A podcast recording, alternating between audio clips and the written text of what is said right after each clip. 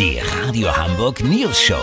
Die witzigsten Nachrichten der Stadt. Mit Olli Hansen, Jessica Burmeister und Peter von Rumpold. Äh, Guten Tag. Nur noch fünfmal schlafen, dann ist Bundestagswahl. So manch einer ist immer noch unentschlossen. Deswegen macht Olli Hansen in dieser Woche den ultimativen. News Show Wahlcheck. Da nimmt er für uns die Parteien und den Spitzenkandidaten nochmal genau unter die Lupe. Heute sind es die Grünen. Ja, Peter, die Grünen. Die ehemaligen Strickpullover-Träger der 80er.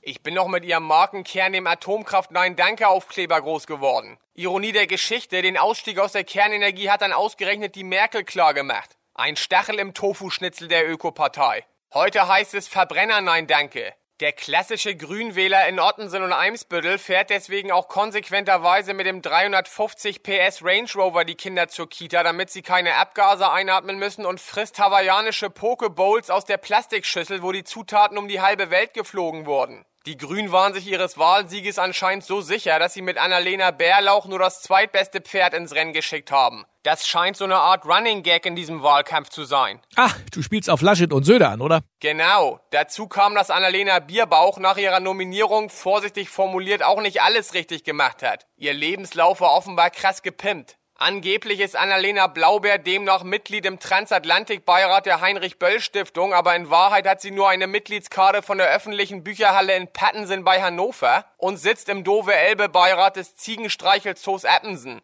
Was aber stimmt ist, dass sie mal bei den deutschen Meisterschaften im Trampolinspringen angetreten ist. Vielleicht nützt ihr das am Sonntag, denn hochspringen muss sie, um über die 20% zu kommen, die die Grünen in den Umfragen kurz mal hatten. Lass so machen, Peter, ich fahr jetzt in die Bücherhalle nach Pattensen. Wenn Annalena Bienstock da immer noch Mahngebühren für die nicht zurückgegebene Joschka Fischer Biografie vom Strickpullover zum Millionär zahlen muss, melde ich mich noch morgen. Habt ihr das exklusiv, okay? Ja, vielen Dank, Olli Hansen. Kurznachrichten mit Jessica Burmeister. VIPs, Andrea Kiewel bekommt den deutschen Fernsehpreis. Ja, zu Recht. Voll cool, wie die mit sieben Gin Tonic und vier Sektflöten Intus noch den Fernsehgarten moderiert.